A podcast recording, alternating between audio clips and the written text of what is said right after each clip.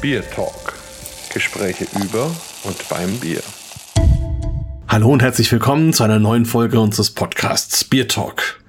Heute machen wir eine spannende Reise. Wir gehen in die Welt des Hobbybrauens, aber auch in die Welt der historischen Biere, nämlich der britischen Biere. Und da haben wir einen ganz großen Spezialisten da, der auch einen eigenen YouTube-Kanal dazu hat, den Christoph Riedel. Und ja, bin ich mal sehr gespannt, was er uns erzählen wird. Christoph, erstmal schön, dass du da bist und vielleicht stellst du dich kurz unseren Hörern selber vor. Ja, sehr gerne. Erstmal vielen Dank für die Einladung. Ich äh, ja, bin Christoph, das hast du ja schon gesagt. Mein YouTube-Kanal heißt The British Pint und ich habe da so ein bisschen versucht, britische Biere dem deutschen Publikum näher zu bringen. Ähm, ja, ich bin äh, vor drei, nee, vor vier Jahren bin ich ins Bierbrauen, ins Hobbybrauen gekommen, weil meine Frau mir damals so ein kleines Set geschenkt hat zum Geburtstag und das hat sich sehr schnell verselbstständigt und äh, ja, wie das so meine Art ist, habe ich sehr, sehr viel Material mir gesammelt über die Dinge, die ich mag und das ist eben das britische Bier Bier. Und äh, ja, jetzt, seitdem brauche ich halt immer wieder und äh, ja, mache immer gerne neue Sachen. Ja, absolut spannend und auch interessant, weil ja nicht jeder Deutsche automatisch etwas mit britischen Bieren anfangen kann. Da gibt es also das ein oder andere Vorurteil, was so in der Gegend rumwabert und vielleicht auch nicht jeder Hobbybrauer fängt gerade mit den britischen Bieren an. Aber das ist natürlich toll, dass du das machst und wir treffen uns da auch, weil ich wirklich ein großer Freund der britischen Biere bin. Gerade so der klassischen Biere, die man in den britischen Pubs bekommt, mhm. weil die halt einfach diese hohe Drinkability haben und da geht es nicht um extreme Aromen und, und um irgendwelche Vögel abzuschießen, sondern es ist einfach ein richtig schönes Bier.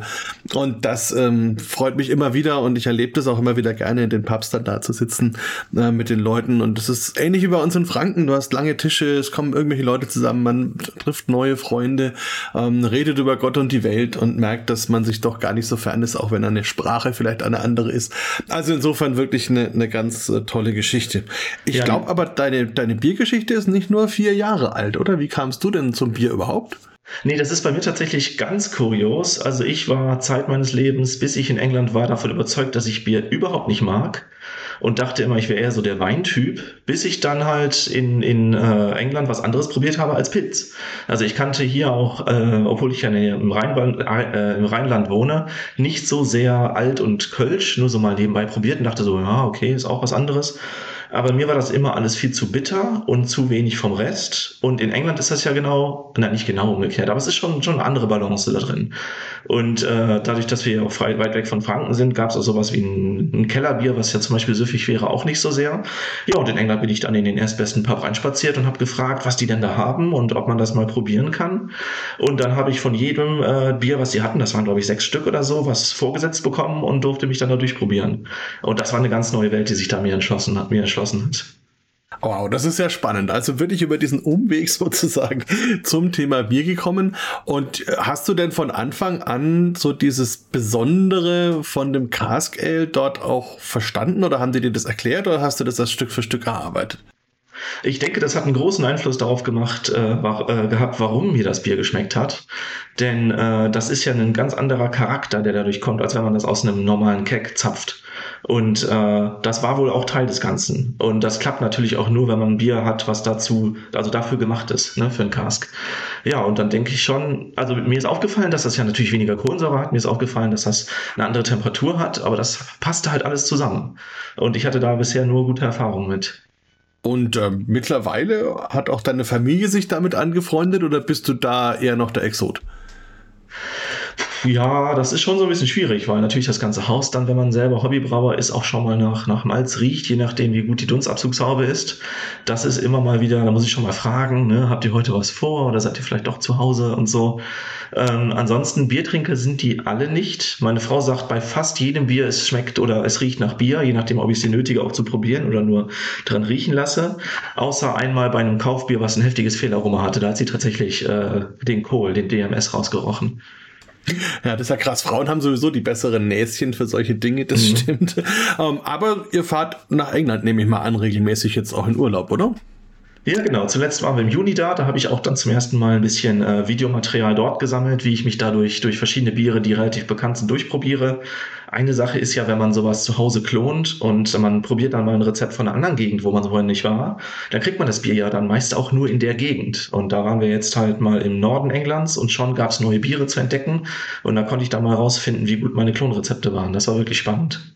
Da waren wir ja ziemlich parallel unterwegs. Also ich war dieses Jahr auch wieder mal in England und habe mhm. hab erst ähm, die Tour gemacht äh, von London nach Norden eben Richtung Tedcaster, Leeds, unter anderem die Sam Smith Brauerei besucht und dann, ah, und dann letzten Endes, weil ich keine Möglichkeit mehr hatte, nach Deutschland zurückzukommen zu einem bezahlbaren Preis, äh, bin ich dann in Kent gelandet, äh, wo mich dann meine Freundin mit einem Auto aus Bamberg wiederum besucht hat und wir haben dann da noch eine Woche verbracht und haben dann eben diese alte Hopfenregion erkundet, wo auch die alten Osthouses noch überall so rumstehen. Also jetzt ja nicht mehr so viel Hopfen angebaut wird, aber zumindest ähm, so die Historie kann man da noch sehen und ich glaube, du warst dann auch in diesem Eck noch, oder? Ja, genau. Wir haben, äh, wir sind angefangen in Kent zwei Tage und sind dann nach Norden in den Peak District gefahren. Also wir waren genau umgekehrt äh, zeitlich unterwegs sozusagen. Das ist ja sehr witzig. Wart ihr zufällig auch hm. in der Hop Farm? Ähm, ich habe, glaube ich, gesehen, dass eine Hop Farm hieß. Die haben ja alle so einfache Namen, das ist mhm. manchmal schwierig. Aber ich glaube, da waren wir nicht. Nee. Wir sind auch nur äh, so, so durch die Gegend gegangen. Also wir sind nicht zu einer speziellen Farm oder zu einer Brauerei gegangen. Okay, ja, also das kann ich nur generell empfehlen. Also jetzt weniger, weil das jetzt so ein ganz besonders tolles Hopfenerlebnis ist, sondern ähm, da hat jemand praktisch so eine Art Vergnügungspark rund um das Thema Hopfen hingestellt, hat aber Osthouses aus ganz äh, Südengland zusammengekauft und dort hingestellt. Und das ist oh, ganz wow. eindrucksvoll, weil da stehen halt 25, 30 Osthouses rum, die man sich anschauen kann. Und das äh, ist einfach aus dieser Perspektive interessant. Also der Rest streichelt so und, und Riesenrad und so, das ist jetzt nicht so spannend, aber ähm, das hat einfach was und insofern, also wer da in der Gegend ist, kann ich nur empfehlen, da mal vorbeizuschauen. Ja, ja, ja Osthauses habe ich auch viele gesehen, die sind da ja überall. Ja, also das ist wirklich, und das ist total faszinierend. Also vor allem, wenn man das dann einmal verstanden hat, wie das funktioniert hat und, und wie die ausschauen, dann entdeckt man sie überall. Also dann auch in Belgien zum Beispiel oder sowas merkt man das dann zwar nicht so viele, aber es gibt es dann doch. Also sehr spannend. Ja, und auf deiner Bierreise ist dir da ein Bier begegnet, was dich ganz besonders beeindruckt hat? Ähm, also was ich immer noch faszinierend finde, ich habe es aber erst selber gebraut und dann dort probiert, das war das Timothy Taylor Landlord. Und zwar ist das deswegen so faszinierend, weil das nur 100% Golden Promise Pale Ale Malz enthält, also kein Karamellmalz oder irgendwas in der Art. Das ist eine schottische Gerstensorte, ich glaube Sommergerstensorte, und die hat ein unglaublich gutes Aroma. Ich habe aber festgestellt, als ich mal hier einen Untergärigs damit bauen wollte, dass die, ähm, wenn man das Bier dann bei 4 Grad trinkt, wirklich wässrig schmeckt, richtig dünn. Das heißt, das ist wirklich so eine Gerstensorte, die, die, die bei Cask Ale, was man ja bei 10, 12 Grad trinkt, richtig äh, hervortritt. Und das ist schon ein tolles Bier. Boah, ja, das stimmt. Das Landlord kenne ich auch, mag ich auch gerne. Und ja, wie du sagst, man muss es wirklich äh, vor Ort bei den üblichen Temperaturen trinken. Mag für den einen oder anderen vielleicht eine Überwindung bedeuten, aber man gewöhnt sich dran und ähm, entdeckt dann auch an seinem Bier viel mehr noch Aromen, die wir oft hier bei unseren klassischen Trinktemperaturen überhaupt gar nicht feststellen können, obwohl vielleicht mehr Aroma drin sein mag, je nachdem. Genau, das kommt nicht an die Nase. Ja, Richtig. Genau. Ja, und überhaupt auch, was du angesprochen hast, dieses ganze Thema historische Gerstensorten, da war ich, wann war denn das, 18 oder sowas, ähm, in Norwich, da gibt es ein, ein Zentrum, das nennt sich John Innes Center und die kümmern sich wirklich ganz gezielt drum, historische Gerstensorten wieder zum Leben zu erwecken. Und die, hm, die, genau, und die Idee dahinter ist wirklich, dass man sagt, okay, es geht jetzt gerade rund um dieses Thema Klimawandel darum, dass wir einfach mit dieser Wasserknappheit zu kämpfen haben und wir da mhm. Alternativen finden. Und wir haben halt Sorten, die sind hochgezüchtet, dass sie in normalen Jahren einen maximalen Ernteertrag haben. Bedeutet aber, dass sie in nicht normalen Klimajahren eben einen minimalen Ernteertrag haben, der dann bis auf null runtergehen kann. Und diese historischen Gerstensorten, die schaffen zwar nicht so hohe Maximalerträge, aber sehr hohe Durchschnittserträge. Das heißt, die können halt auch mit wenig Wasser zurechtkommen oder mit anderen widrigen Bedingungen. Ähm, und da arbeiten die gerade ganz viel dran und da gibt es ja einige, ähm, die aus diesem Programm auch schon entstanden sind und jetzt auch wieder benutzt werden. Ähm, war auf den letzten Braubeviale und so weiter gab es da auch entsprechende Versuche und die Engländer sind da auch vorne dran. Also super spannende Geschichte. Wird ein bisschen getrübt mhm. durch dieses Brexit-Thema, weil natürlich gerade die Gerstenbauern viel exportiert haben nach Europa und das jetzt alles sehr schwierig geworden ist. Also hoffentlich findet sich da bald eine Lösung. Aber egal. Ich bin mal gespannt. Ja, also hoffentlich, weil das ist wirklich sehr, sehr schade. Ich bin großer Fan von der Insel und auch, auch für mich ist es wirklich blöd. Ich importiert zum Beispiel auch unsere Fehlaromenkapseln oder sowas von dort und das ist mittlerweile so schwer geworden und teuer und zeitlich völlig unwägbar. Ja, furchtbar. Ähm, das ist äh, total schade einfach. Ja, aber du hast also einen YouTube-Kanal, The British Pint. Ähm, wie reagieren denn Engländer darauf, wenn du da unterwegs bist und denen das erzählst? Ja, ähm, habe ich mit Engländern schon viel darüber gesprochen? Gar nicht so sehr. Also ich denke, äh, meine, meine Zuschauerschaft, die teilt sich so in zwei Teile, nämlich auch englischsprachige Leute. Ich mache ja immer alle Videos auch mit äh, entsprechenden Untertiteln und mache manche Videos ja auch auf Englisch. Aber tatsächlich sind die meisten, glaube ich, aus den USA. Das sagt einem YouTube ja. Und so Briten sind da tatsächlich eine Rarität. Die meinen wahrscheinlich auch, dass sie das ja schon können, so zu brauen. Also das kenne ich aus Franken. Das, vorstellen. das kenne ja. ich wirklich aus Franken, weil hier ist es auch so, der Prophet im eigenen Land, also ähm, Wahnsinn, egal. Aber äh, es gibt wirklich äh, vier Millionen Franken und davon sind viereinhalb Millionen Biersachverständige. Äh, das ist irgendwie Ach, ja. so. Aber egal. Und du machst dann ja auch selber mit deiner Hobbybrauanlage, klonst du entsprechende Bierrezepte. Wo kriegst du die Rezepturen her?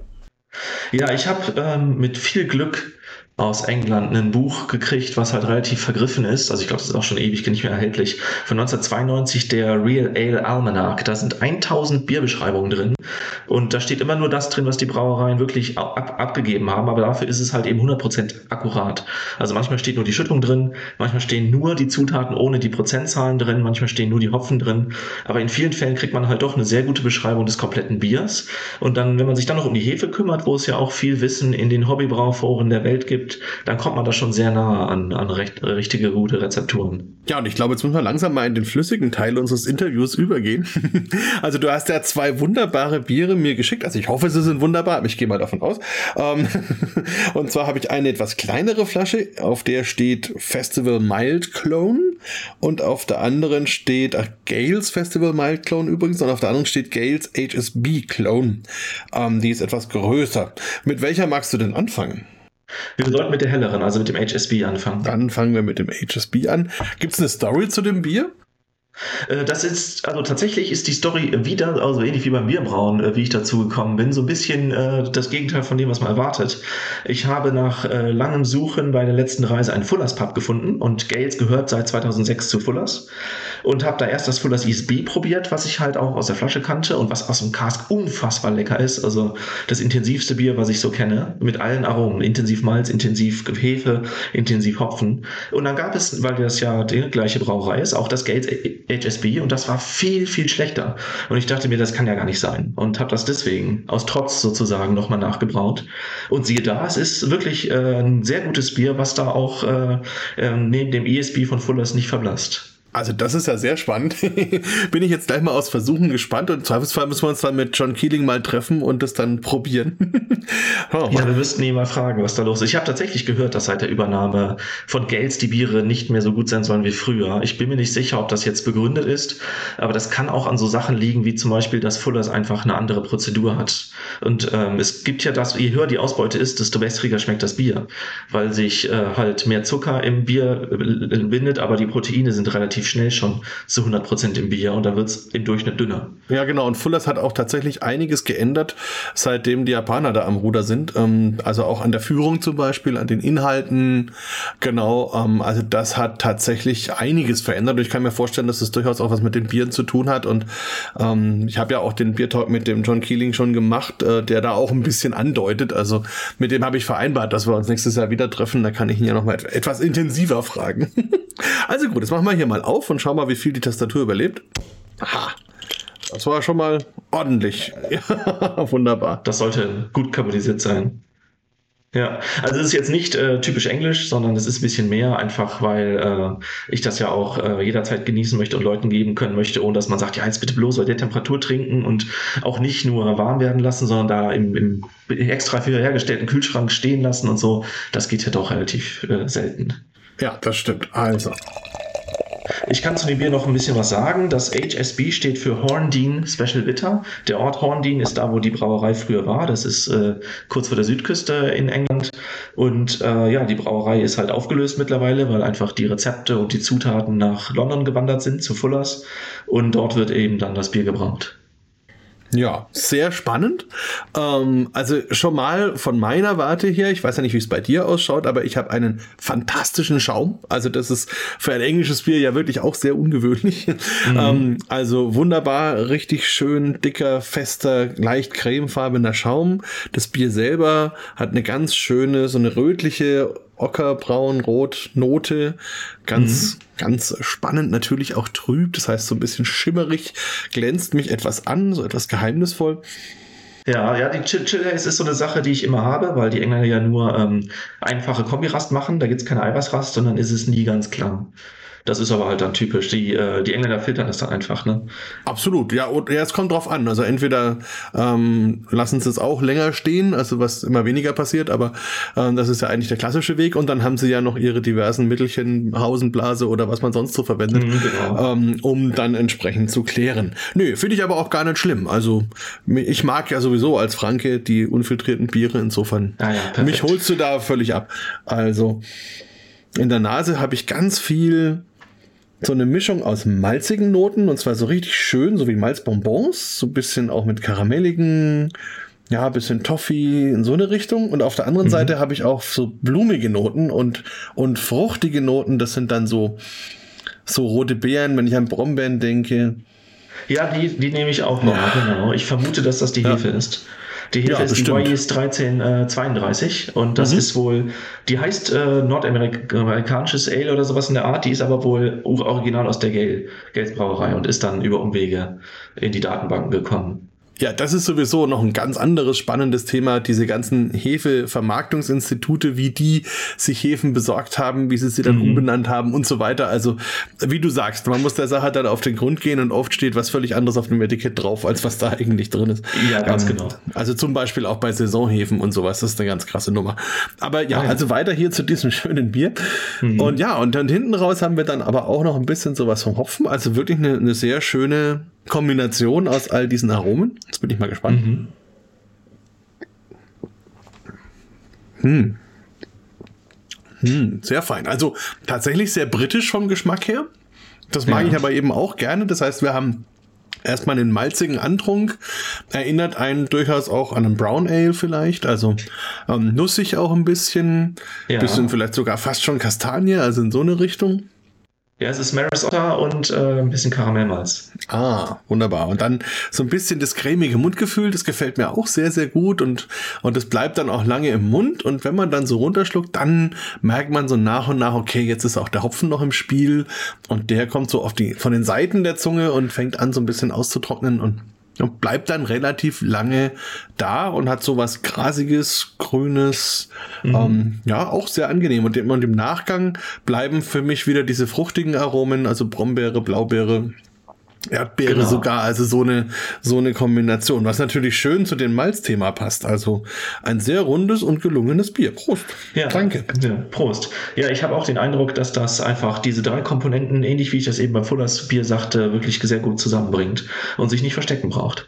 Ja, und es gibt tatsächlich so einen typisch britischen ähm, ja, sage ich mal, Ale-Geschmack, das klingt jetzt ein bisschen sehr allgemein, aber mhm. ist es so ein bisschen, ähm, den man hier auch wirklich feststellen kann. Also das ist, zieht sich ja so ein bisschen durch, wenn man durch die Pubs geht, egal was man da jetzt nimmt, so ein, so ein Grundrauschen irgendwie, das hat man überall. Ja, genau. Und das ist hier auch da. Und ja, und ich, also ich finde auch wirklich diese, diese, diesen Mut zum Malz, das finde ich einfach schön, weil das haben unsere Brauer so ein bisschen aufgegeben, hat man so den Eindruck, zumindest die größeren, ja. ähm, dass man wirklich die Malzaromen leben lässt und, und da dieses karamellige, nussige, das einfach, ähm, ja, schön präsentiert und mit dem Hopfen eher so abrundet ähm, dass es am Schluss schön trinkbar wird und man nicht, nicht satt wird davon. Ja, genau. Ähm, aber man, aber es ist eben wunderbar da. Also. Ja, und es ist gerade nicht zu süß, finde ich. Also es gibt ja auch Biere, die dann zu mhm. süß sind.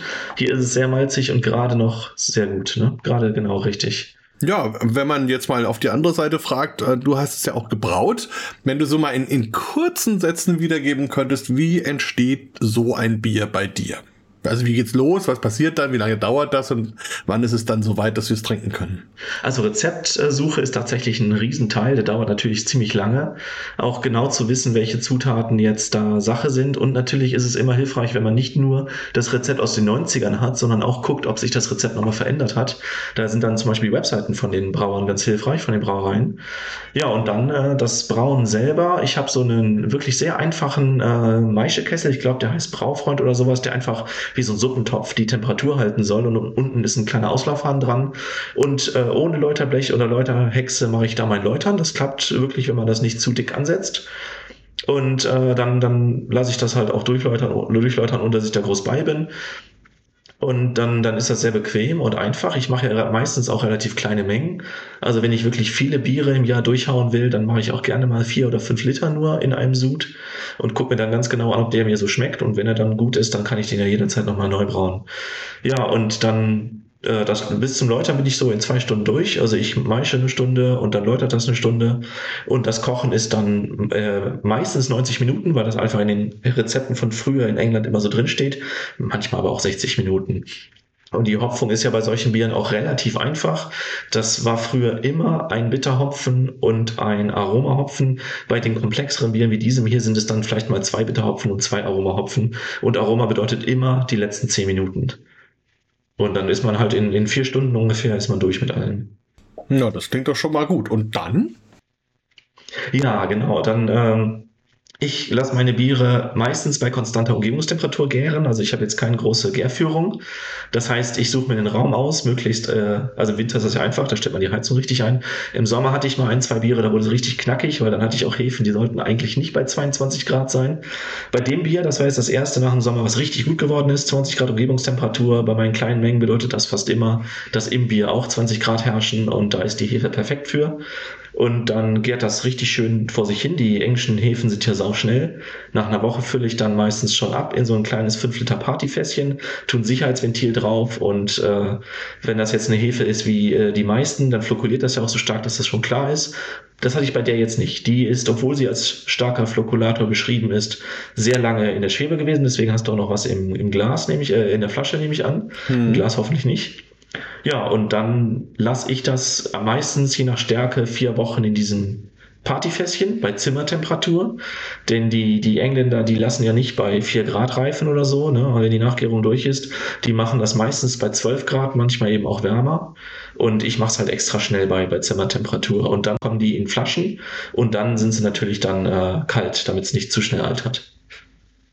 Tja, und dann kommt es irgendwann sogar in Franken an. Also sehr, sehr genau. schön und interessant. Und diese besonderen englischen Zutaten, also ich denke da jetzt zum Beispiel an den Brauzucker, also die nehmen ja auch Zucker zum Bierbrauen dazu. Oder mm, jetzt genau. auch zum Beispiel beim Hopfen, da habe ich zumindest in den meisten traditionellen englischen Brauereien gesehen, dass der Hopfen durchaus länger rumsteht und schon ein paar Jahre auch ähm, alt ist. Also versuchst du da auch Dinge selber zu machen oder zu emulieren? Äh, Brauzucker auf jeden Fall. Also ich glaube hier in diesem ist, ich habe das Rezept jetzt gerade nicht 20, ich meine es sind 5% Rohrzucker auch drin. Einfach weil das damals so war. Da habe ich jetzt nicht geguckt, ob die das heutzutage noch machen. Viele Brauereien haben aufgehört mit äh, Brauzucker. Äh, es gibt auch Vorgaben von verschiedenen von diesen Cask-Zertifizierungsprogrammen, die Reinheitsgebot wollen. Also die wirklich dann Hopfen, Malz, Hefe und äh, Wasser als Zutaten haben möchten. Aber die, äh, die Klassiker sind ja diese Invertzucker, die man selber herstellt. Aber man invertiert Zucker mit ein bisschen Zitronen Zitronensäure und kocht den dann bei 115 Grad bis zu drei oder vier Stunden. Und je nachdem, wie lange man das macht, kriegt man dann verschiedene Farben und die sind unfassbar lecker, die Dinger. Und da gibt es dann halt verschiedene, äh, ja, verschiedene Stufen. Also die ganz dunklen 400 bis 600 EBC, die sehen ja fast verbrannt aus, schmecken unglaublich nach Johannisbeere und ähm, Brombeere. Und das merkt man im Bier auch. Das stimmt, ja. Das unterstützt ja nochmal diese Aromen, von denen wir gerade ja auch schon gesprochen haben, die aus der Hefe kommen. Mhm. Mhm. Und genau. ähm, ist das dann nicht eine unglaublich klebrige und zähe Angelegenheit, wenn man den da im Topf gekocht hat? Oh, das geht. Also ich packe den in einen Schöpflöffel immer rein, abgewogen. Und dann äh, die letzten fünf Minuten kommt er mit da rein und dann mit Kochen ist das kein Problem, ne? löst sich sehr schnell auf. Ja, nee, ich meinte jetzt auch, wenn du den selber herstellst vorher. Oh ja, doch, ja, das kommt drauf an. Also ähm, es gab einen Trick im Hobbybrauerforum, das ich wirklich nur jedem empfehlen kann für, für alle solche Tipps und Tricks. Man stellt einfach den Topf, nachdem er die richtige Temperatur hat, in den Backofen Und schon macht sich das Ding von alleine eine Stunde, zwei Stunden, drei Stunden. Und dann muss man es nur noch rausgießen, wenn er äh, unter 100 Grad ist und kann den, wenn man möchte, noch ein bisschen Wasser verdünnen. Das ist ja nicht schlecht. Und dann gießt man den. Das ist, ja, das ist super sauber. Also da passiert dann gar nichts wow. Haut. Na, habe ich wieder was dazugelernt. Ich sage ja, jeder Biertalk ist ein Gewinn, so oder so. Ja. Sehr, sehr spannend. Ja, muss man auch ja, wissen. Eben, also genau. das ist genau. genau der Punkt. Man muss es wissen und gerade Hobbybauer äh, haben ja teilweise wirklich faszinierende ähm, Anlagen und Ideen und, und sind da sehr kreativ. Also wir haben ja unter anderem zum Beispiel auch mit dem Florian Erdl gesprochen, den habe ich vor kurzem mal zu Hause besucht ähm, und der hat im Keller, glaube ich, eine Anlage, da wird die eine oder andere Brauerei sich vielleicht die Finger danach lecken. Aber der experimentiert halt auch viel mit allen möglichen zum Beispiel Hopfenprodukten, was es da so eben alles gibt ähm, oder anderen Zutaten. Äh, das ist schon sehr spannend und soweit bin ich in meiner Hobbybrauerkarriere nie gekommen und werde ich auch nie kommen, weil ich einfach äh, dafür kein Händchen habe. Ich, ich kann es trinken, ich kann es beschreiben und ich weiß, wie es theoretisch funktioniert, aber ich habe noch kein einziges vernünftiges Bier zustande gebracht, muss ich sagen. Ähm, ja, aber das liegt bei mir einfach an, an äh, ich bin nicht so der ganz exakte Typ, was so Zahlen und Nummern und Temperaturen und was weiß ich was angeht und ja, da, da, muss man Interesse für haben, genau. Da muss man so ein bisschen zahlenfanatisch. Mhm, ja. Genau, und der, der Mathematiker vor dem Herrn war ich noch nie. Und insofern, ähm, naja. Wobei ich ja sagen muss, also zum Beispiel in, in Norwich war ich auch in der Brauerei dort und da haben die zum Beispiel erzählt, sie haben kein Thermometer im Einsatz, sie benutzen immer noch die alte Methode mit dem Ellenbogen. Ach ja, habe ich gelesen, vor 100 Jahren und so steht das in Texten. Wow. Ja, wow. also Wahnsinn. Ähm, das, und die haben zum Beispiel auch Hopfen gehabt, der da dreieinhalb Jahre rumstand und den haben sie noch verwendet zum Brauen und gerade den. Ähm, war also das ist wirklich oder der ungekühlt? Nö, nö, ganz, oh, ganz das. Ja. Ja, und ne, ja, wobei ich muss sagen, also bei den traditionellen Brauereien, also jetzt zum Beispiel bei Sam Smith im Sommer, mhm. ähm, war ich auch da und dann war da im Hopfenraum, der war auch nicht gekühlt, ähm, stand halt auch so ein Ballen Hopfen rum, wo wow. man halt offensichtlich von oben immer was rausgebrochen hat und ähm, naja, ich meine, das ist ja so, manche Stoffe bauen sich ab, ähm, das ist vielleicht sogar ganz gut, werden ja auch für die belgischen Biere ähm, ganz bewusst so genutzt und das andere funktioniert vielleicht gerade mit diesen englischen Rezepturen besser? Ich weiß es nicht. Aber also auf jeden Fall, es ist spannend. Also liegt vielleicht auch ein bisschen daran, dass äh, eben auf dem Land in England, die hatten keinen Krieg und keine Zerstörung durch den Krieg, die hatten nicht diese krassen Wirtschaftszusammenbrüche, die wir hier auf dem Kontinent hatten. Und das heißt einfach, vieles dort ist halt noch so wie vor 150 Jahren. Also angefangen von der Straße über die Hecke bis zu den Häusern und dann letzten Endes eben auch der ein oder anderen Brauerei. Und dadurch konserviert sich da auch viel. Und das macht auch den Charme aus. Ja, die Verfahren sind definitiv, ja. Die, Verfahren sind definitiv noch sehr traditionell. Man muss aber sagen, dass die ja, was die Stammwürze und sowas angeht, viel mehr unter den Weltkriegen gelitten haben als wir. Also ich hatte letztens noch in einem Interview zum Thema Ludwig Nazius, der jetzt vor kurzem gestorben war, gelesen, dass er ähm, mal beschrieben hat, wie 1949 alle Regeln ähm, von wegen Einsparen von Gerste und anderen Materialien aufgehoben wurden und schon waren die alten Rezepte wieder dran. In England hat man, hat sich das Bier nie wieder erholt nach dem Zweiten Weltkrieg, wo richtig Stammwürze verloren gingen. Und die bauen immer noch deswegen leichtere Biere als früher, wo das auf dem Niveau war, wie wir das heute haben. Stattdessen hat man das weiterentwickelt und macht jetzt perfekte Leichtbiere, ne, sozusagen. Es, es kommt halt aus Mangel, ne? muss man das, man muss den Hintergrund wissen. Das ist genau wie mit den, ähm, wenn man da ein Müsli kauft und da steht da als Zutat äh, verstärktes Weizenmehl drin. Das hat Winston Churchill eingeführt, weil die keine Milch hatten und hat deswegen Kalk in das Mehl gemischt. Das benutzen die immer noch teilweise, ne?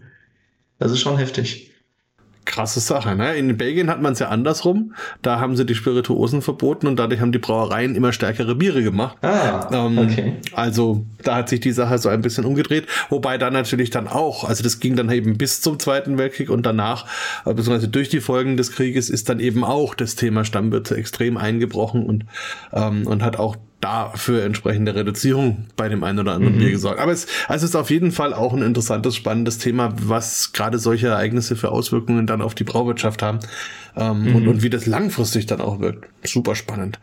Apropos super genau. spannend, wir haben ja noch ein Fläschchen. also ich habe das erste ja, genau. zwar noch nicht ausgetrunken, aber du hast mir ja glücklicherweise welche mit einem äh, Bügelverschluss geschickt, sodass ich die wieder zumachen kann und heute Abend trinken kann. Und, das ist sehr ähm, charmant. Ja. ja, das hast du wunderbar gemacht. Und dann haben wir hier noch einen Malt-Clone und ich glaube, den werde ich noch mal probieren. Vorher vielleicht noch die Frage, ähm, also jetzt, wir zeichnen es gerade auf, das ist Ende Dezember, kann man ja ruhig sagen. Mhm. Also gesendet wird erst in zwei zwei, drei Monaten. Ähm, aber ähm, da läuft ja gerade in, in England so eines der sportlichen Hauptevents, nämlich die Darts-WM. Schaust du die auch ab und zu an? Nee, Darts ist gar nicht so meins. Meine Frau guckt aber sehr auf Pferderennen. Ah, okay. Gut. Und wir kriegen auch englisches Fernsehen hier über Satellit, ne, einen, der besonders ausgerichtet ist könnten wir alles jederzeit mitkriegen. Okay, spannend. Also ich bin ein großer Darts-Fan mittlerweile geworden, muss ich sagen. Und ähm, ah. da kriegt man natürlich auch viel von dieser britischen Kultur mit und in Anführungsstrichen auch von der Bierkultur, weil wenn die da alle in ihrem Alley-Paddy sitzen, dann haben die natürlich auch das ein oder andere oder noch eins und so weiter Bierchen. Ähm, mhm. Aber egal. Also gut, schauen wir mal dieses schöne Mild an. Ich mach mal auf. Moment. Mhm. Wieder ein wunderbarer Sound. Ja.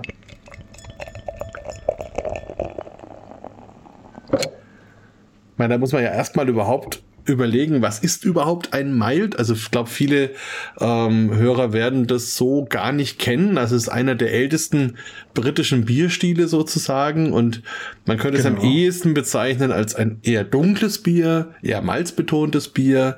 War so ein bisschen das Gegenstück zu den Stock Ales, also die länger gelagerten Biere, die es dann in dieser Zeit gab und ist so ein bisschen die Urmutter für viele britische Bierstile, die wir heute so kennen. Und ist jetzt, es lebt eigentlich nur noch im Black Country, das ist so Birmingham, so in dieser Region, also da, wo mhm. viel ähm, Kohlenarbeit und so weiter auch war, wie Bergbau. Ähm, und ansonsten kriegt man es eigentlich kaum. Und ähm, ich hatte das Glück bei Sam Smith zum Beispiel, das Dark Mild aus dem Holzfass zu trinken. Das fand ich Ui. legendär, muss ich sagen. Ähm, und aber man kriegt eben wenig gute Miles oder fast überhaupt gar keine auf dem freien Markt. Und ja, jetzt schauen ja. wir mal hier. Also wir haben ein, natürlich ein noch etwas dunkleres Bier als das von eben. Auch der Schaum ist noch mhm. etwas dunkler, ist aber wieder sehr schön, also steht auch immer noch ähm, sehr schön sehr hier gut. bei mir im Glas. Das ist wunderbar. Und die Farbe würde ich jetzt sagen, das ist so, na, so zwischen Haselnuss und was ist denn noch so braun, bisschen dunkler. Kastanie, irgendwie so dazwischen. Also es hat nach wie vor einen kleinen mhm. Rotstich, hat es, aber also eine sehr, sehr schöne braune Farbe. Wenn das eine Schokolade wäre, würde ich sofort reinbeißen. Sagen wir ja. mal so. Und dann, also es ist gefärbt mit, äh, wenn ich dich kurz mhm, unterbreche, mit 3% äh, Black Malt. Ah. Und äh, das nach Spezifikation hat, das ist deutlich mehr EBC, 140 sollten es sein. Und ich vermute, da ist ein, äh, dieser Caramel for Coloring, dieser ähm, hoch, hoch eingekochte Zucker, der pechschwarz ist, mhm. im Spiel, den ich natürlich hier nicht, oh, nicht oder noch nicht habe. Vielleicht mache ich den mir mal irgendwann. Ich wollte jetzt aber auch kein Zuckercouleur reinschütten, was manche als Ersatz sehen. Ja. Sondern habe mich wirklich nur an die Schüttung gehalten, weil Farbe ist ja nicht so das einzig wahre. Nee, ne? nee, nee, es ist schon, und es ist ja, es passt ja perfekt. Also ich meine, genau. es ist ja sowieso so, das versuche ich auch unseren Leuten immer zu sagen, dieses ganze Thema Bierstile, das ist etwas, darüber reden wir vielleicht seit 30, 40 Jahren intensiv. Mhm, Davor hat genau. es ja genau. niemand interessiert. Also die haben halt einfach ihr Bier gemacht, Punkt. Ähm, und dass das dann zu dem einen oder anderen Stil gepasst hat und so, das ist nochmal eine andere Nummer. Aber auch, also selbst heute noch bei uns in Franken, ähm, die schreiben alles Mögliche auch auf ihre Flaschen drauf, ähm, weil das halt einfach ihr Bier ist und, und da interessiert keinen, wie die Bittereinheiten oder solche Dinge sind. Ähm, und ja, genau. dementsprechend muss man das Malt, glaube ich, auch einfach nur als eben eher malzbetontes, leichteres äh, Bier sehen, was natürlich eher dunkler war, aber ich glaube nicht, dass man da jetzt einen Farbwert ähm, zugrunde legen kann, stelle ich mir zumindest schwer vor. ja, man muss auch natürlich unterscheiden zwischen dem Mild im, um das Jahr 1900 und das äh, Mild um das Jahr 1800 mhm. und das Mild heutzutage. Also heutzutage ist dunkel für ein Mild typisch. Ja. Vor 100 Jahren war das noch überhaupt nicht so. Da fing das gerade erst an. Richtig. Da war das genauso hell wie ein Pale Ale. Ne? Richtig. Ne? Das war das Gleiche. Und eine andere Sache, die man vielleicht noch erklären muss an der Stelle, der Name Mild, der kommt daher, dass alles, was wir heutzutage trinken, außer ein paar belgische Biere, sind alle Mild. Nämlich ohne Brettanomyces und nicht ein Jahr lang im Eichenfass gereift. Das ist alles immer mild. Und heutzutage ist das natürlich ein eigener Stil, der was Eigenständiges ist. Das war früher nicht üblich. Perfekt. Ne, da gab es also Mild Porter, Mild Ale, Mild, äh, was weiß ich, Brown Ale und sowas alles. Ja. Genau, also das, das war der große Gegensatz. Also einmal das Stock Ale, alles was irgendwie gelagert war und in der Regel eben auch mit Brett ähm, und, und mhm. eben das andere, ähm, das Mild. Aber jetzt lass uns doch mal, hast du sie eigentlich parallel auch da oder hältst du dich gerade alkoholisch etwas zurück? Ich habe es tatsächlich, ich habe es ähm, die letzten Tage getrunken. Das mhm. war meine letzte Flasche, weil ich ein anderes Bier für heute mir vorgenommen hatte. Und zwar einen Barley Wine, den ich vor einem Jahr gebraut habe. Oh, na gut. Und den dachte ich, der wäre auch ganz gut. Den, den kann ich gleich noch was zu sagen. Wollte ich gerade sagen, den kannst du dann ja nachschieben. Also mhm. dann erzähle ich hier mal ein bisschen, was ich hier in der Nase habe. Mhm. Also wir sind noch ein bisschen mehr in dieser Toffee-Schokoladenrichtung ähm, unterwegs. Jetzt mhm. weiß ich nicht, ob unsere Hörer das noch kennen, ob du das kennst, vielleicht schon eher. Ähm, es gab früher so Bonbons. Ähm, die hatten so, eine, so ein Spiralmuster und waren, es gab helle und dunkle, beides war Toffee. Ja. Und, ähm, und die dunkleren, die haben genau so geschmeckt und gerochen wie, wie das hier jetzt. Falls ja, es jemand so, so weiß. Zäh, zähes Karamell. Genau, ne? richtig, genau. Oder, ja. oder wenn man sich ein Werthers echte in dunkler Schokolade vorstellt, die gab es auch mal. Ich weiß nicht, ob es die noch gibt, aber in so einer Richtung, also schöne, mhm. schokoladige, eher Nougat-Noten auch. Also da sind wir wieder ein bisschen bei diesem nussigen. Ähm, richtig intensives Karamell, aber sehr weich, ein bisschen sogar vanillige Noten. Und auch wieder ein bisschen Beeren. Also weniger, vielleicht eher so ein bisschen Blaubeere, aber auch ein bisschen da. Das probiere ich mal. Ja, der Hefe ist ja die gleiche, mhm. genau. Mhm. Also vom Mundgefühl her ähnlich, auch sehr weich, sehr cremig. Ähm, ich würde sagen, vom Gefühl her nicht so bitter. Also es ist natürlich mhm. bittere da, die kommt auch hinten raus, aber es wirkt ein bisschen weniger. Und am Anfang sehr cremig, sehr schön, diese, diese schokoladigen, süßen Malznoten. Ähm, vom Körper her würde ich es auch ein bisschen schwächer ähm, einschätzen als das HSB von eben. Ähm, aber natürlich mhm. diesem, diesem, diesem Stil mild, also wie er jetzt als Stil praktisch so steht, natürlich genau richtig, also als sehr schönes, angenehmes Trinkbier.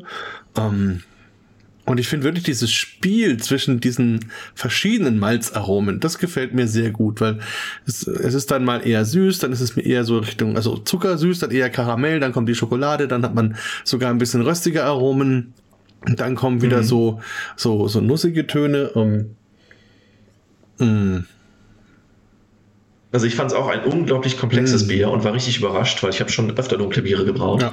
Und äh, das hat, also ich, ich, vermute, die Hefe macht irgendwas Besonderes Tolles mit den dunklen Komponenten da, dass das so richtig gut zusammenpasst, weil es ist echt lecker. Ja, also ist es, hast du auch, auch sehr gut hinbekommen. Also wenn du jetzt eine Brauerei wärst, dann könnte man diese Biere auch entsprechend empfehlen. Kommen denn Leute dazu, mal deine Biere zu trinken? Gibt es da Möglichkeiten? Ähm, ja, also jetzt hatten wir ja gerade wieder so eine ähm, Aktion im Hobbybrauerforum 12 Beers of Christmas. Da hat jeder, das sind so zwölf Rezepte von Randy Mosher mit besonders weihnachtlichen Gewürzen oder irgendeinen so weihnachtlichen Twist dabei. Und da haben halt zwölf Leute dann jeweils ein Bier gebraut und man schickt sich das untereinander zu. Das heißt, ich habe dann elf Biere von den anderen bekommen und die haben natürlich dann auch was von mir bekommen und konnten das probieren. Also unter solchen Bedingungen schon. Ich habe natürlich keine Brauerei, wo ich das jetzt groß verkaufe. Was hast du für eins gemacht von diesen Christmas Beers? Das war das Fruitcake Old Ale mit Trockenfrüchten, äh, richtig vielen Trockenfrüchten und dann so 8%. Und äh, ich habe das, glaube ich, im Mai abgefüllt und dann jetzt im Dezember probiert, damit es auch ein richtiges altes Bier wird. Wow, jetzt bin ich neidisch. war es auch gut? Wie haben die anderen darauf reagiert?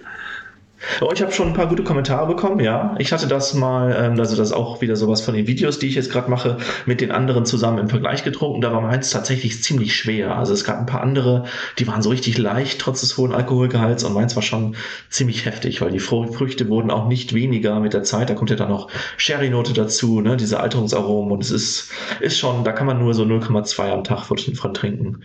Ja, also auf jeden Fall. Das ist jetzt nichts für drei Halbzeiten eines Fußballspiels. Mhm, genau, ja, ähm, ja, so ist es. So ist es genau. Aber ähm, was, was waren sonst noch von den anderen für Bierstile dabei bei diesen 12 Biers?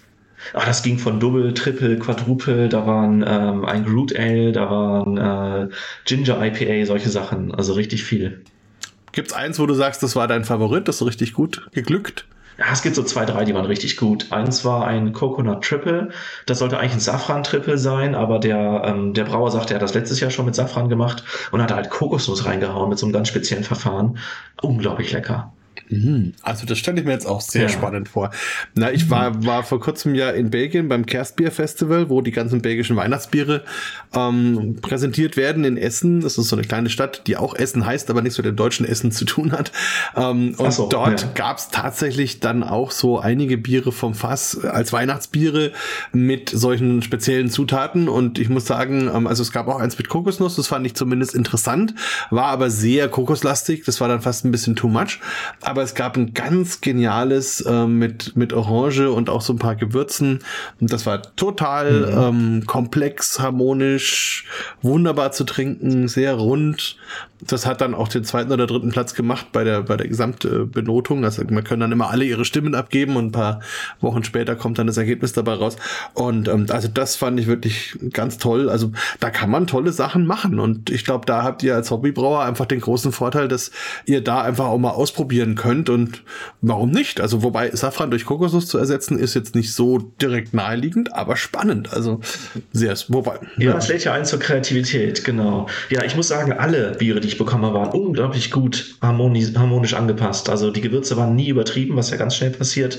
Und auch andere Dinge. Ne? Es war nie zu süß, war nie zu heftig. Auch so ein zehnprozentiger Barley Wine war richtig angenehm und so. Das haben die Leute schon echt gut gemacht. Gibt es irgend so ein Bierrezept, wo du davon träumst? Das würdest du total gerne mal machen und konntest es bisher noch nicht?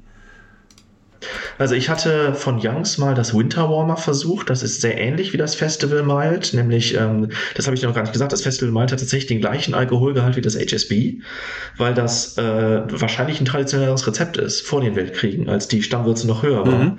Es ist nur so dunkel wie ein Mild das heutzutage ist. Aber tatsächlich ähm, die, das Winter Warmer, das enthält 20% einer proprietären Zuckermischung, die keiner weiß, was drin ist. Und das ist natürlich richtig fies. Das soll aber unglaublich reichhaltig und äh, lecker sein und einen sehr geringen Vergärgrad haben trotz der Zuckermischung. Und meine Vermutung ist, dass die da so einen Maltodextrinsirup reinhauen.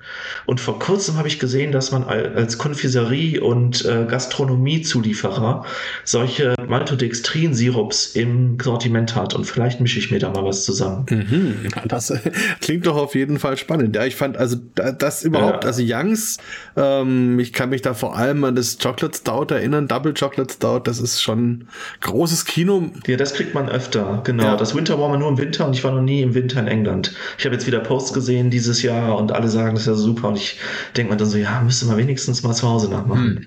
Okay, also auf jeden Fall schon mal wieder was für meine persönliche Bucketlist. Muss unbedingt gemacht werden. Mhm. Ja. Ich, also was ich noch im Kühlschrank habe, was ich jetzt in den nächsten Tagen noch probieren werde, ist von Sam Smith eben äh, das, das äh, Christmas Ale, was sie jetzt gemacht haben, auch zum Jubiläum der Königin. Da bin ich mal gespannt. Also das ist noch, ist noch in der Flasche, aber wird dann demnächst geöffnet. Apropos geöffnet, super, magst ja. du denn deinen Barleywein mal aufmachen und uns was dazu erzählen? Ja, ja, ich habe den gerade eben schon eingeschenkt. Der has, äh, hat einen unglaublich stabilen Schaum nach der Zeit, ist kristallklar und ähm, das war im November 2021 habe ich meinen allerersten Partygeil gebraut. Ähm, die Leute, die Fullers kennen, die werden das wissen. Man teilt seinen Sud in Vorderwürze und ich glaube Glattwasser heißt das im Deutschen, das was danach mhm. kommt. Das sind halt die zwei Geils, also die zwei Würzen, die starke und die schwache und man trennt das. Und die einfache Methode ist, was man als Hobbybrauer so als erstes macht, ist, man macht aus dem starken ein Bier und aus dem schwachen ein Bier und guckt mal, wie es wird. Und das ist jetzt tatsächlich aus dem starken, der ähm, der Sud gewesen, der hat, eigentlich sollte er glaube ich 50 IBU haben, ich habe mich noch verrechnet, mit 100 ist der reingegangen, ist jetzt nach über einem Jahr unglaublich ausgewogen und gar nicht mehr so schlimm bitter. Und ähm, ich glaube, Aroma war East Kent Golding, ganz klein bisschen Crystal Malt und dann ist das Bier auch schon durch. Also die einfachen Rezepte sind das ja immer, die dann durch sowas gewinnen, wenn man da so ein spezielles Verfahren macht. Sehr viskos im Mund durch das, äh, die Vorderwürze. Also das sind ja dann die, die Mehrheit der Proteine geht da rein in die Vorderwürze, mehr als nur äh, das Mehr an Stammwürze, ne, überproportional ist das, deswegen auch der super Schaum. Und ähm, ja, das hat jetzt so ein Sherry-Aroma, das ist ganz, ganz intensiv. Ich meine, ich rieche immer noch ein klein bisschen vom East Kent Golding. Ich habe mal gehört, der soll als einer der Hopfen gelten, die der länger hält in diesen, äh, der, der nicht so schnell weggeht durch die Alterung. Das könnte jetzt sein, dass das so ist. Ich bin da immer kritisch. Ne? Man soll ja nicht einfach sich selber immer zustimmen. Ja, naja, wenn wenn's, wenn's ja. du es so wahrnimmst. ja. Genau, also tief golden und äh, halt unglaublich intensiv vom Aroma und durch die wenigen Zutaten hat man halt nicht, was da alles an Geschmack rauskommt. Also das leichte Crystal Malt passt halt perfekt zum Sherry, da hat man so Rosine und Birne als Aroma. Man hat ähm, das Malz natürlich ganz stark da, das ist süß, das ist wie Honig, aber so ein richtig schwerer Honig. Da denkt man schon an Waldhonig bei dem Bier und ja, das ist wirklich muss man vorsichtig trinken und man hat richtig viel davon. 9% hatte der, glaube ich, jetzt. Huiuiui. Na, dann erstmal Prost. ja wunderbar. Mhm. Ja, Barleywein kann, kann ganz großartiges Bier sein. Also da habe ich auch viele in den letzten Bierwettbewerben, wo ich war, war ich öfters mal in, in dem Bereich, wo es die britischen Starkbiere gab und da waren tolle Barleyweins dabei. Also, hm, fein. Hm. Ja. Ja, was ich mir jetzt gesichert habe, es gab 24 Stunden lang das Price Old Ale von Gales zu mhm. kaufen. Mhm. Das gab es nur, weil einer von den berühmten Historikern, der Martin Cornell, der hatte da äh, einen Text geschrieben, dass man doch bitte Fullers schreiben solle, die mögen das Gefäß rausrücken. Weil Fullers unter der neuen Führung von Asahi halt der Meinung ist, das Bier ist eigentlich uninteressant für die Welt. Und das war jetzt wohl der letzte Sud und der wurde noch einmal abgefüllt. Das ist ein faszinierendes System. Die haben also eine Hefemischkultur, die seit 100 Jahren immer die gleiche ist. Und die benutzen immer ein klein bisschen vom letzten Sud und tun das in den neuen, um den zu inokulieren. Und das kann halt kein Mensch der Welt nachmachen. Das sind irgendwie mehrere hundert verschiedene Hefe- und Bakterienstämme. Da kann kein Mensch sich die Mischung so zusammenstellen. Und ich habe es tatsächlich geschafft, weil ich halt da hinterher war. Ich habe auch Fullers geschrieben. Ich habe denen gesagt, die sollen gefälligst Sinne machen. Und wenn sie irgendwie Werbung brauchen, mache ich das über meinen Kanal. Darauf sind sie aber gar nicht eingegangen. Die haben das dann einfach veröffentlicht. Ich habe mir schnell sechs Flaschen gesichert. Freunde bringen das in ein paar Wochen vorbei wenn sie aus England kommen. Und äh, ja, dann werde ich mir ein, eins der Flaschen, eine der Flaschen mal 15 Jahre in den Keller stellen. Gucken, die soll unglaublich gut werden. Uh, mein, da kriege ich ja Gänsehaut. das ist auch immer mein Problem. Mhm. Also, weil eben Biere in England zu kaufen, das geht immer nur so, dass man dann eben Leute in England hat, die die dann bunkern sozusagen und entweder selber mitbringen oder wenn man selber wieder rüberfährt, dass man es dann mitnimmt. Ähm, ja, das genau. ist tatsächlich immer eine ganz schöne logistische Action.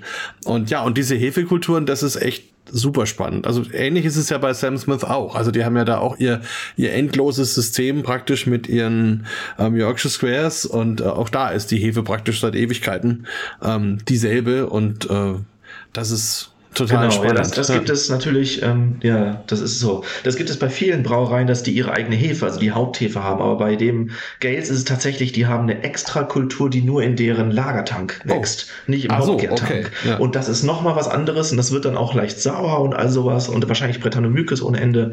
Und das ist nochmal komplexer als diese äh, 5000 Mal propagierten Hefestämmen, die es auch immer wieder Na. gibt. Also gut, es schreit ja danach, dass wir uns irgendwann nochmal wieder treffen und du dann von diesem Erlebnis erzählen kannst kannst. Genau. Und wann würdest du denn, es ist der wann würdest du den Leuten empfehlen, dass sie nach England fahren zum Bier verkosten? Gibt es da so einen Zeitpunkt, wo du. Oh, das, das hängt wirklich davon ab. Also dadurch, dass es halt auch so Winterspezialitäten gibt und es gibt auch manchmal Frühjahr- und Sommerspezialitäten. Man sollte sich halt wirklich eine Gegend aussuchen und gucken, was für Bierstile da vorherrschen, weil das ist ja auch in England lokal. Man hat in Süden und äh, ja, im Süden hat man, glaube ich, eher so diese leichten Bitter. Im Norden sind die meistens ein bisschen stärker. Im Norden haben die Leute ja auch gerne mehr Schaum drauf, im Süden weniger. Es ist, ähm, wie du sagtest, das Mild, das ist ja da eher so zentral, wobei ich glaube, im ganzen Süden, das habe ich nie gekriegt, aber da gibt es noch von Harveys das Dark Mild. Und dann gibt es natürlich in Schottland auch wieder ganz andere Aromen. Ne? Also das britische ist ja das Vereinigte Königreich. Und äh, da kann man halt wirklich ähm, eigentlich viel entdecken. Ja, also Schottland ist auf jeden Fall nochmal eine ganz andere Nummer, das auf jeden Fall.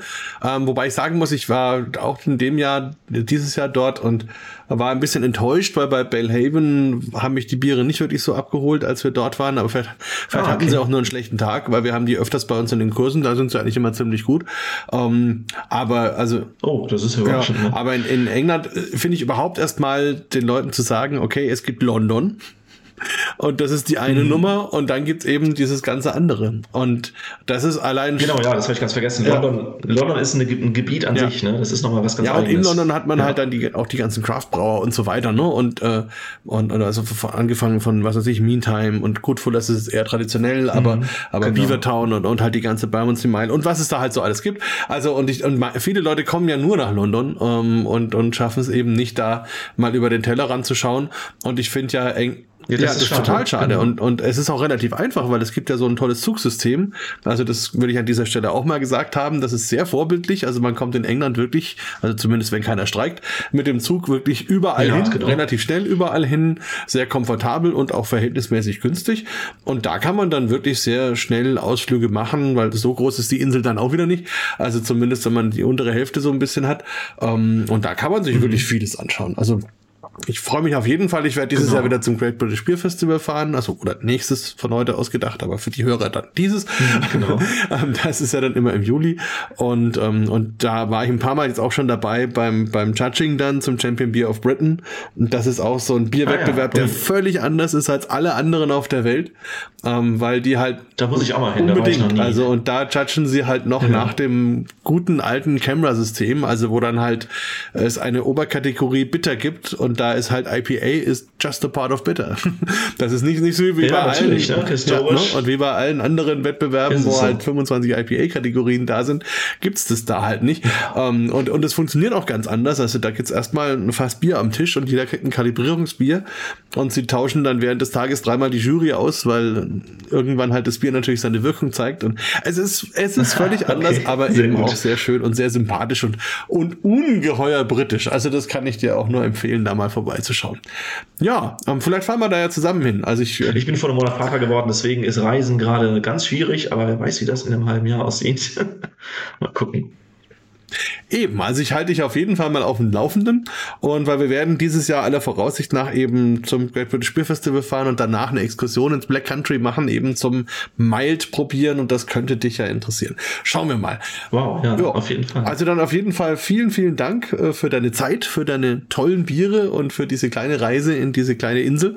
Ähm, und wir Ja, können wirklich alle Hörer nur dazu einladen. Also tut es uns gleich, lernt die britischen Biere kennen, lernt die Pubkultur, lernt das Lieben und Schätzen. Ähm, das ist ein ganz Genau. wichtiger Teil der, der Bierkultur und wir werden natürlich auch deinen YouTube-Kanal entsprechend in den Shownotes verlinken, so dass dann auch jeder Ja, reinschauen super. kann, weil Sehr da, ähm, finde ich, kann man der Sache auch nochmal schön auf den Grund gehen. Also, Dankeschön kann es nochmal. auch, ja, man kann's auch nachbrauen und dann erfahren. Ne? Man kann schon mal so reinschnuppern, bevor man die Reise antritt. Das stimmt. Und da können die Leute dir auch schreiben, oder? Wenn sie irgendwie Fragen haben zu dem. Ja, natürlich. Ja, die können mir auch schreiben, dass englisches Bier nicht mögen. Ich akzeptiere erstmal alle Kommentare und dann gucken wir, wo wir da auf einen gemeinsamen Nenner kommen. Perfekt, wunderbar. Also nochmal vielen Dank, dann auch viel Spaß noch bei deiner Reise in die Vaterwelt. Das kann ich mich, Ja, das ist bei Dankeschön. mir schon über 20 Jahre her, ähm, aber Ja, ja. fand ich ähm, legendär, weil jeden Tag was anderes passiert und immer was Neues ist und, und das wirklich ein Wunder ist, wie das Leben sich so entwickelt. Ja, also vielen Dank und dir einen guten Rutsch. Wir sind ja noch vor dem Silvestertag sozusagen und äh, Ja, danke schön, dir auch. ja, Genau. bis dann. Ciao. Bis dann, mach's gut. Tschüss. Bier Talk, der Podcast rund ums Bier. Alle Folgen unter www.biertalk.de.